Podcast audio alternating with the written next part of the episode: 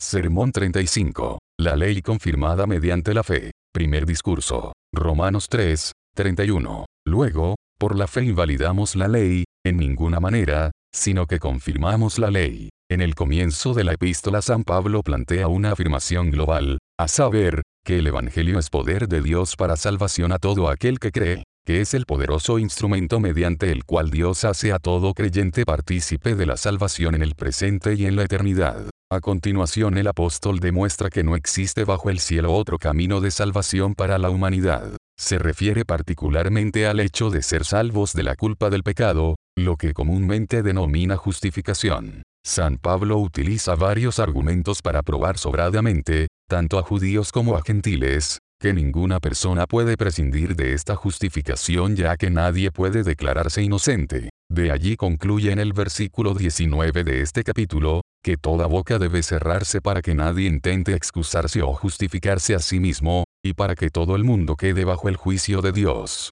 Ya que, continúa diciendo, por las obras de la ley ningún ser humano será justificado delante de él, es decir, no seremos justificados por nuestra propia obediencia. Pero ahora, aparte de la ley, se ha manifestado la justicia de Dios, sin que fuera necesaria nuestra obediencia previa, se ha manifestado la justicia de Dios por medio de la fe en Jesucristo, para todos los que creen en Él, porque no hay diferencia en cuanto a la necesidad de justificación, o a la forma de obtenerla, por cuanto todos pecaron, y están destituidos de la gloria de Dios, de esa gloriosa imagen de Dios en la cual fuimos creados. Y todos somos justificados gratuitamente por su gracia, mediante la redención que es en Cristo Jesús, a quien Dios puso como propiciación por medio de la fe en su sangre, a fin de que Él sea el justo, y al mismo tiempo el que justifica al que es de la fe de Jesús, para que pueda mediante esa propiciación mostrar su misericordia sin que ello vaya en desmedro de su justicia.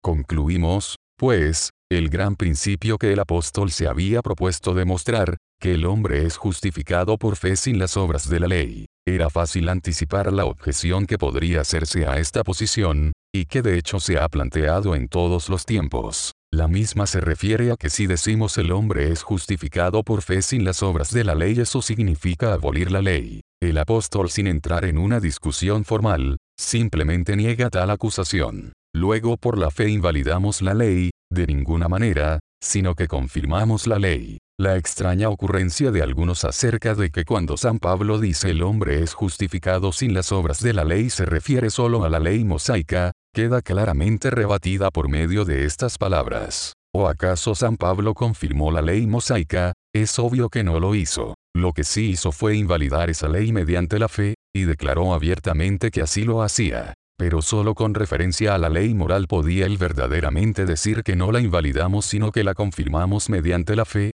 pero no todos comparten la opinión del apóstol. Existen muchos que no están de acuerdo con su interpretación. A lo largo de toda la historia de la Iglesia ha habido muchas personas, incluso entre quienes se llamaban cristianos, que han argumentado que la fe que una vez fue dada a los santos estaba destinada a invalidar toda la ley. Según ellos la ley moral y la ley mosaica eran igualmente condenables y debían ser hechas pedazos delante del Señor. Sostenían con vehemencia que si establecemos cualquier clase de ley Cristo de nada nos valdrá, Él no tendrá ningún efecto en nosotros, y habremos caído de la gracia. Pero, ¿acaso el celo de estas personas es conforme a ciencia? ¿Verdaderamente han analizado la relación que existe entre la ley y la fe? Y que, dada la estrecha relación existente, al destruir una se destruyen ambas, no han reparado en el hecho de que abolir la ley moral significa en realidad abolir la fe y la ley a un tiempo, y quedarnos sin el medio apropiado para acercarnos a la fe o para avivar el fuego del don de Dios en nuestras almas, es necesario, pues,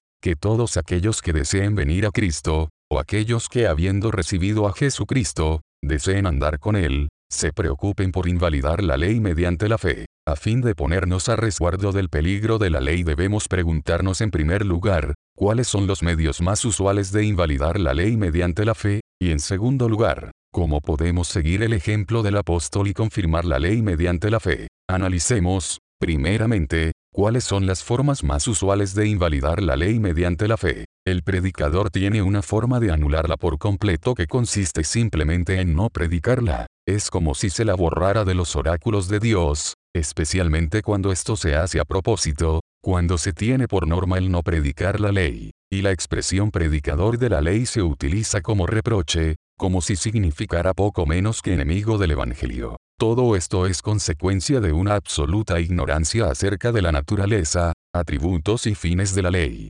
Quienes así actúan ponen de manifiesto que no conocen a Cristo, que desconocen por completo la fe viva, o al menos, que son niños en la fe, y como tales inexpertos en la palabra de justicia. Su gran argumento es que predicar el Evangelio, lo cual según su opinión significa limitarse a hablar exclusivamente acerca de los padecimientos y méritos de Cristo, alcanza para satisfacer todos los fines de la ley. Pero nosotros negamos esto rotundamente. Esto no alcanza a satisfacer siquiera el primer propósito de la ley, a saber, convencer al ser humano acerca de su pecado, despertar a quienes continúan durmiendo al borde del abismo. Puede que haya algunos ejemplos excepcionales, tal vez uno en mil, que hayan sido despertados por el Evangelio, pero no es la generalidad. El método corriente utilizado por Dios para disuadir a los pecadores es la ley, y ninguno otro que la ley. No es el Evangelio el método que Dios dispuso, o el que el mismo Jesús utilizó, para este fin. No podemos basarnos en la escritura para utilizarlo en este sentido, ni encontramos fundamento alguno para pensar que sería efectivo. Los sanos no tienen necesidad de médico, señaló el mismo Señor, sino los enfermos. Es, por tanto, absurdo ofrecer atención médica a quienes están sanos, o quienes al menos creen estarlo. Debemos, en primer lugar, convencerlos de que están enfermos, de otro modo no agradecerían el servicio que se les ofrece. Sería igualmente absurdo ofrecer a Cristo a aquellos cuyo corazón no ha sido aún quebrado. Ello equivaldría a echar perlas delante de los cerdos, sin duda las pisotearán y no deberíamos sorprendernos si se volvieran en contra nuestra y nos despedazaran. Pero, si bien es cierto que no se nos ordena en la escritura ofrecer a Cristo al pecador displicente, ¿no sería posible encontrar algún precedente en la escritura? Creo que no. Yo no conozco precedente alguno. Estoy seguro de que no se puede citar ni uno solo en los cuatro evangelios o en los hechos de los apóstoles. Tampoco existen pasajes bíblicos que prueben que tal haya sido la práctica de los apóstoles. Ahora bien, no dice el apóstol Pablo en su primera carta a los Corintios, predicamos a Cristo crucificado, y en la segunda no nos predicamos a nosotros mismos, sino a Jesucristo como Señor, estamos de acuerdo en que todo el problema puede resumirse en este punto, caminar en sus pasos, seguir su ejemplo. Simplemente prediquemos de la misma manera en que lo hacía San Pablo y toda disputa habrá finalizado. Porque si bien podemos aseverar que él predicaba a Cristo con la perfección con que podía hacerlo el jefe de los apóstoles, también es cierto que nadie predicó la ley tanto como él, de modo que San Pablo no creía que el Evangelio y la ley cumplieran el mismo fin. Precisamente el primer sermón de San Pablo que quedó registrado finaliza con las siguientes palabras, de todo aquello que por la ley de Moisés no pudisteis ser justificados, en él es justificado todo aquel que cree. Mirad, pues, que no venga sobre vosotros lo que está dicho en los profetas, mirad, oh menospreciadores, y asombraos, y desapareced, porque yo hago una obra en vuestros días, obra que no creeréis si alguien os la contare, queda claro que al decir esto está predicando la ley, en el sentido estricto del término, aunque la mayoría de sus oyentes, si no todos, eran judíos o prosélitos piadosos, y por lo tanto muchos de ellos ya estaban convencidos, al menos en cierta medida, de su pecado. En primer lugar les recuerda que no podían ser justificados por la ley de Moisés sino únicamente por la fe en Cristo, y luego los amenaza severamente con el juicio de Dios, lo cual significa en su sentido más profundo predicar la ley. En el siguiente discurso, dirigido a los paganos de Listra, no encontramos siquiera una mención del nombre de Cristo. El punto central de su mensaje es que debían alejarse de los ídolos vanos y convertirse al Dios vivo. Ahora seamos francos. ¿No creen que si hubieran estado allí ustedes podrían haber predicado mucho mejor que él? No me extrañaría que también creyeran que fue a causa de su mala predicación que la gente lo trató tan mal, y que el hecho de que fuese apedreado fue un justo castigo por no haber predicado a Cristo. Sin embargo, cuando el carcelero se precipitó adentro, y temblando, se postró a los pies de Pablo y de Silas, y les dijo, Señores, ¿qué debo hacer para ser salvo? Pablo inmediatamente le respondió, cree en el Señor Jesucristo, y quien no hubiera dicho lo mismo en el caso de una persona tan profundamente convencida de su pecado, pero cuando les habla a los atenienses lo hace de manera absolutamente diferente, reprendiéndoles por su superstición, su ignorancia e idolatría, y los exhorta fervientemente al arrepentimiento teniendo en cuenta el juicio venidero y la resurrección de los muertos. Asimismo cuando Félix llamó a Pablo con el propósito de oírlo hablar acerca de la fe en Jesucristo, en lugar de predicar a Cristo en el sentido que ustedes le darían, lo cual probablemente hubiese provocado en el gobernador la burla o la controversia y la blasfemia, Pablo disertó acerca de la justicia, del dominio propio y del juicio venidero hasta que Félix, duro como era, se espantó. Vayan, pues, y sigan su ejemplo. Prediquen a Cristo al pecador indiferente disertando acerca de la justicia, del dominio propio y del juicio venidero. Si ustedes dicen, pero en las epístolas él predicó a Cristo de manera diferente, les respondo que, 1. En las cartas no predicó en absoluto, al menos no en el sentido que nosotros damos al término predicación, ya que en el presente significa hablar frente a una congregación. Pero aún pasando por alto este punto, respondo que, 2. Sus epístolas no están dirigidas a los no creyentes de quienes estábamos hablando, sino a los santos de Dios en Roma, Corinto, Filipos y otros lugares. Naturalmente a estos les hablaba más acerca de Cristo que a aquellos que estaban en el mundo sin Dios. Y aún así, 3. Cada una de sus cartas está llena de la ley, incluso en las epístolas a los romanos y a los gálatas el apóstol hace precisamente lo que ustedes llaman predicar la ley, y lo hace por igual con creyentes y no creyentes. De todo esto se deduce claramente que ustedes no saben lo que es predicar a Cristo en el sentido en que lo hacía el apóstol. Es indudable que San Pablo estaba convencido de que había predicado a Cristo ante Félix, y también en Antioquía, en Listra y en Atenas. A partir de estos ejemplos todo ser pensante debe concluir que, según el apóstol, predicar a Cristo, en el sentido más profundo que da la escritura a estas palabras, no se limita a dar a conocer el amor de Cristo por los pecadores, sino que también implica anunciar que descenderá de los cielos como llamarada de fuego. Predicar a Cristo significa predicar lo que Él ha revelado tanto en el Antiguo como en el Nuevo Testamento, de modo que predicamos a Cristo tanto cuando decimos, los malos serán trasladados al Seol. Todas las gentes que se olvidan de Dios como cuando decimos, He aquí el Cordero de Dios, que quita el pecado del mundo, Consideren detenidamente el siguiente punto, que predicar a Cristo significa predicar acerca de todas las cosas que Él dijo, todas sus promesas, todas sus advertencias y mandamientos, todo lo que está escrito en su libro. Así sabrán cómo predicar a Cristo sin invalidar la ley. Sin embargo, no es cierto que los sermones que dedicamos especialmente a la predicación de los méritos y sufrimientos de Cristo son los de mayor bendición. Es probable que al predicar ante una congregación de personas arrepentidas o de creyentes, tales sermones sean de enorme bendición ya que responderán adecuadamente a la situación de estas personas. Al menos son los sermones que brindan mayor consuelo. Pero esto no es siempre la mayor bendición. En ocasiones puedo ser bendecido mucho más ricamente por un sermón que me traspasa el corazón y que me humilla hasta tocar el polvo de la tierra. Tampoco podría ser verdaderamente consolado si solo predicase o escuchase sermones acerca de los sufrimientos de Cristo. Estos, a causa de una repetición constante, perderían fuerza y despertarían cada vez menos interés hasta que finalmente no serían más que una sucesión de palabras carente de todo espíritu, vida o virtud. De modo que esta manera de predicar a Cristo, con el correr del tiempo, acaba por invalidar el Evangelio al igual que invalida la ley. Existe un segundo camino para invalidar la ley mediante la fe, que consiste en enseñar que la fe elimina la necesidad de santidad. Este camino, a su vez, se subdivide en un millar de ramificaciones que muchas personas transitan. En realidad son pocos los que logran escapar, son pocos los que están convencidos de que somos salvos por la fe, y que ni tarde ni temprano, en mayor o menor medida, se desvían por estos atajos. Se desvían hacia estos atajos aquellas personas que, aun cuando no estén definitivamente convencidas de que la fe en Cristo elimina por completo la necesidad de guardar su ley, sin embargo creen que, 1. La santidad es menos necesaria ahora que antes de la venida de Cristo, o bien que,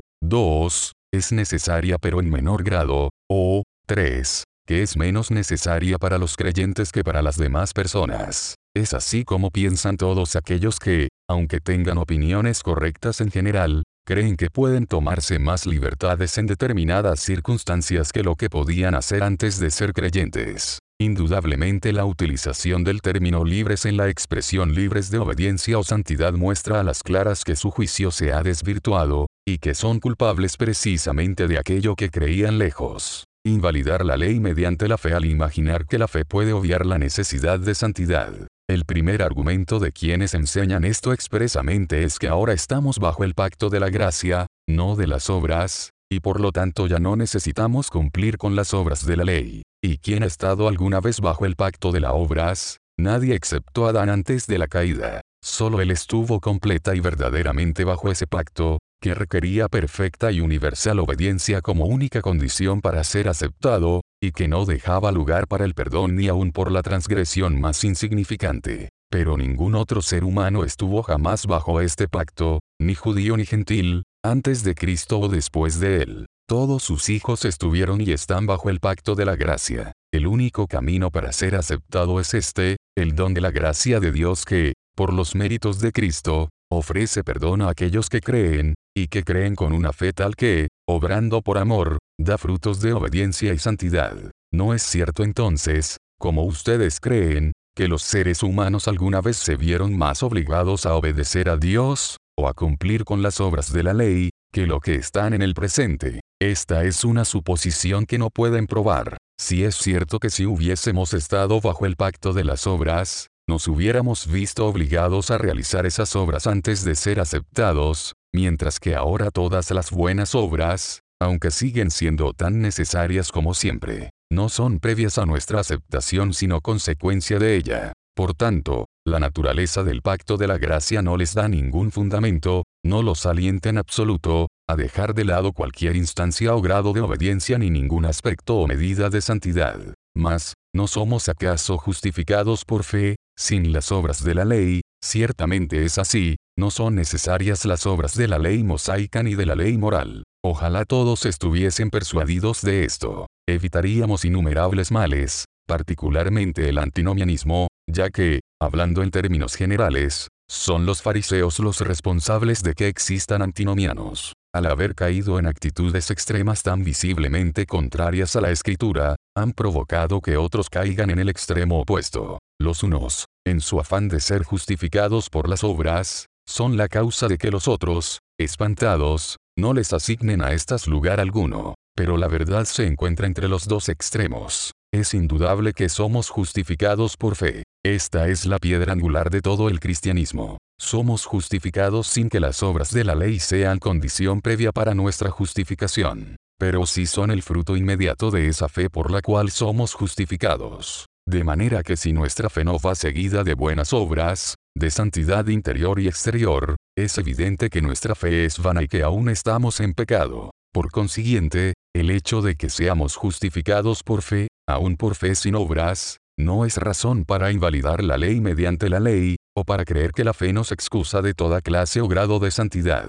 Es verdad, pero no dice San Pablo expresamente que al que no obra, sino cree en aquel que justifica al impío, su fe le es contada por justicia, no podemos deducir, entonces, que para el creyente la fe ocupa el lugar de la justicia, y si la fe ocupa el lugar de la justicia o de la santidad, ¿qué necesidad tenemos de estas? Debemos admitir que este es el punto central, y es sin duda el pilar más importante del antinomianismo. Sin embargo, no requiere una respuesta extensa ni muy elaborada. Concedemos que, 1. Dios justifica al impío que no obra, aquel que hasta ese momento había sido absolutamente impío, cargado de mal, carente de todo bien. 2. Que él justifica al impío que no obra, a quien hasta ese momento no había obrado ningún bien, ni podría haberlo hecho porque el árbol malo no puede dar frutos buenos. 3. Que Dios lo justifica solo por fe, sin que anteriormente hubiera en él bondad o justicia alguna.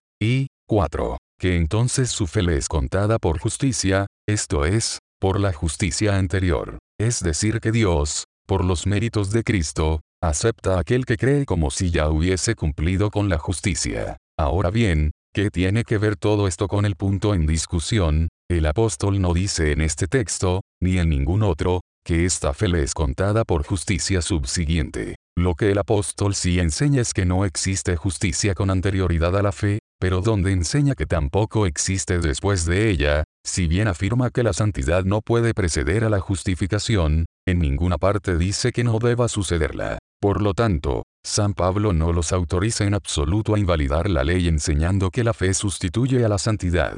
Resta mencionar una forma de invalidar la ley mediante la fe que es más frecuente que las dos anteriores. Consiste simplemente en ponerla en práctica, invalidarla de hecho aunque no por principio, viviendo como si el propósito de la fe fuese excusarnos de ser santos. Con harto fervor el apóstol nos advierte en contra de esto en ese texto por todos conocido, que, pues, pecaremos, porque no estamos bajo la ley, sino bajo la gracia, en ninguna manera, advertencia que debemos analizar con todo detenimiento dada su extrema importancia. La expresión bajo la ley puede querer decir, 1. Estar obligado a observar las leyes de Moisés. 2 estar obligado a vivir según lo estipulado por la totalidad de la institución mosaica. 3. Estar obligado a guardar la ley moral en su totalidad como condición para ser aceptados por Dios. Y 4. Vivir bajo la ira y maldición de Dios, sentenciados a muerte eterna, vivir en la culpa y la condena,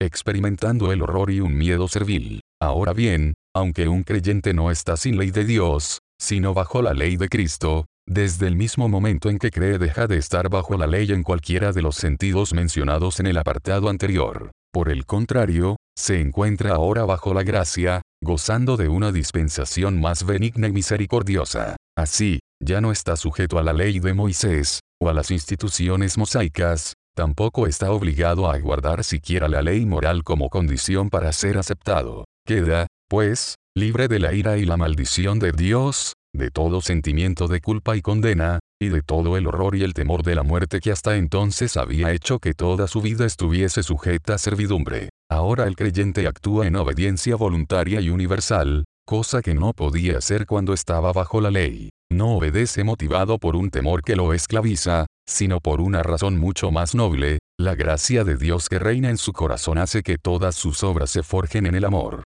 ¿Qué diremos entonces? ¿Será este principio evangélico que rige nuestras acciones menos poderoso que el legal? ¿Seremos menos obedientes a Dios por nuestro amor filial que lo que éramos por el temor? Ojalá no haya muchos ejemplos de esto. Esperemos que este antinomianismo práctico, esta forma disimulada de invalidar la ley mediante la fe no se haya extendido a miles de creyentes. Tú no te habrás contagiado, examínate honesta y cuidadosamente. No estarás haciendo ahora aquello que no te atrevías a hacer cuando estabas bajo la ley o, como lo llamamos comúnmente, bajo condena, por ejemplo, no te atrevías entonces a comer en demasía, solo tomabas lo necesario, y lo más barato. No te permites mayores placeres, no eres un poco más indulgente contigo mismo de lo que eras. Ten cuidado, no sea que ahora peques porque no estás bajo la ley sino bajo la gracia. Cuando estabas bajo condena no te atrevías en lo más mínimo a codiciar con la mirada aquello que no tenías. No hacías nada, grande o pequeño, por satisfacer tu curiosidad.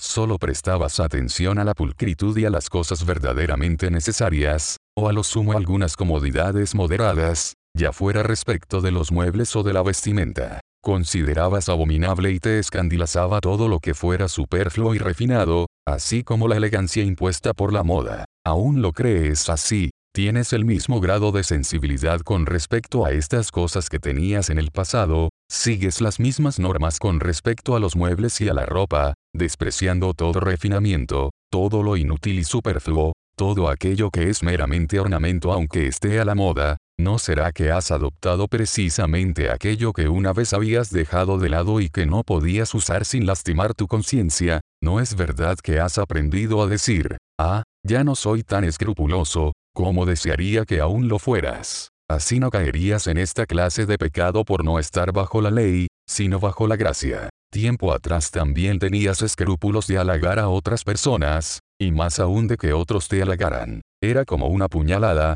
no podías soportarlo, solo buscabas la honra que viene de Dios. No tolerabas tal clase de conversaciones, ni ninguna conversación que no fuera edificante. Aborrecías toda charla trivial y todo discurso superfluo, lo odiabas tanto como lo temías porque sabías apreciar lo valioso del tiempo, de cada instante que se esfuma. Igualmente odiabas y aborrecías todo gasto superfluo, considerando que solo el tiempo era más valioso que el dinero y temiendo que pudieras ser considerado mayordomo infiel aun cuando se tratara de las riquezas injustas. Y ahora, sigues creyendo que el halago es un veneno mortal que no puedes dar ni recibir sin poner tu alma en peligro, aún odias y aborreces toda conversación que no sea edificante, te esfuerzas por mejorar a cada instante a fin de que el tiempo no pase en vano y que cada momento vivido haga de ti una mejor persona, ¿no crees que ahora eres menos cuidadoso con tu tiempo y con tu dinero? ¿Acaso no desperdicias tiempo y dinero como nunca antes lo habías hecho?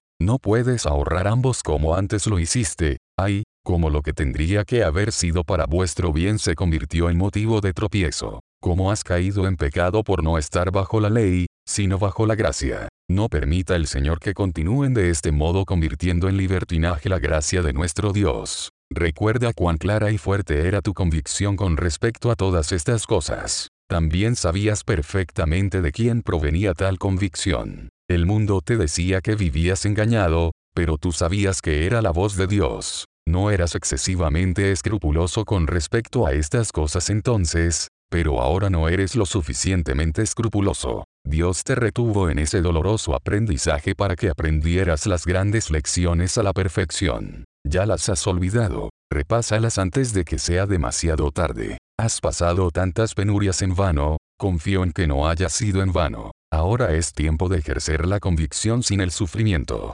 Pon en práctica las lecciones sin necesidad del castigo. No permitas que la misericordia de Dios tenga menos influencia sobre ti que la que tenían su ira y su indignación. ¿Acaso el amor es un motivo menos poderoso que el temor? Si no lo es, ten esto por norma inmutable ahora que vivo bajo la gracia no haré nada de aquello que no me atrevía a hacer cuando vivía bajo la ley. No puedo concluir este tema sin antes exhortarte a que también te examines respecto de los pecados de omisión. Estás libre de estos pecados ahora que vives bajo la gracia como lo estabas cuando vivías bajo la ley, que diligente eras en aquel entonces para escuchar la palabra de Dios. No perdías oportunidad alguna, asistías de noche y de día. No permitías que nada se interpusiera en el camino, ya fuera un negocio, una visita, un ligero malestar, una cama muy confortable o una mañana fría y oscura. No ayunabas con frecuencia, no practicabas la abstinencia hasta donde te era posible, no orabas constantemente, a pesar de no sentir entusiasmo ni vigor, cuando estabas suspendido sobre la boca del infierno, ¿acaso no hablabas y defendías a Dios, aun cuando Él era un desconocido para ti, no abogabas por su causa, reprendiendo a los pecadores y declarando la verdad ante una generación adúltera, y ahora que crees en Cristo, ¿tienes esa fe que ha vencido al mundo, o es que tienes menos entusiasmo por tu Maestro ahora que antes cuando en realidad no lo conocías? Si eres menos diligente en el ayuno, en la oración, en escuchar su palabra, en invitar a los pecadores a acercarse a Dios, entonces arrepiéntete. Toma conciencia de todo lo que has perdido. Recuerda de dónde has caído. Lamenta tu infidelidad. Recupera tu entusiasmo y realiza tus primeras obras, no sea que, si continúas anulando la ley por la fe, Dios te rechaza y te ponga con los infieles.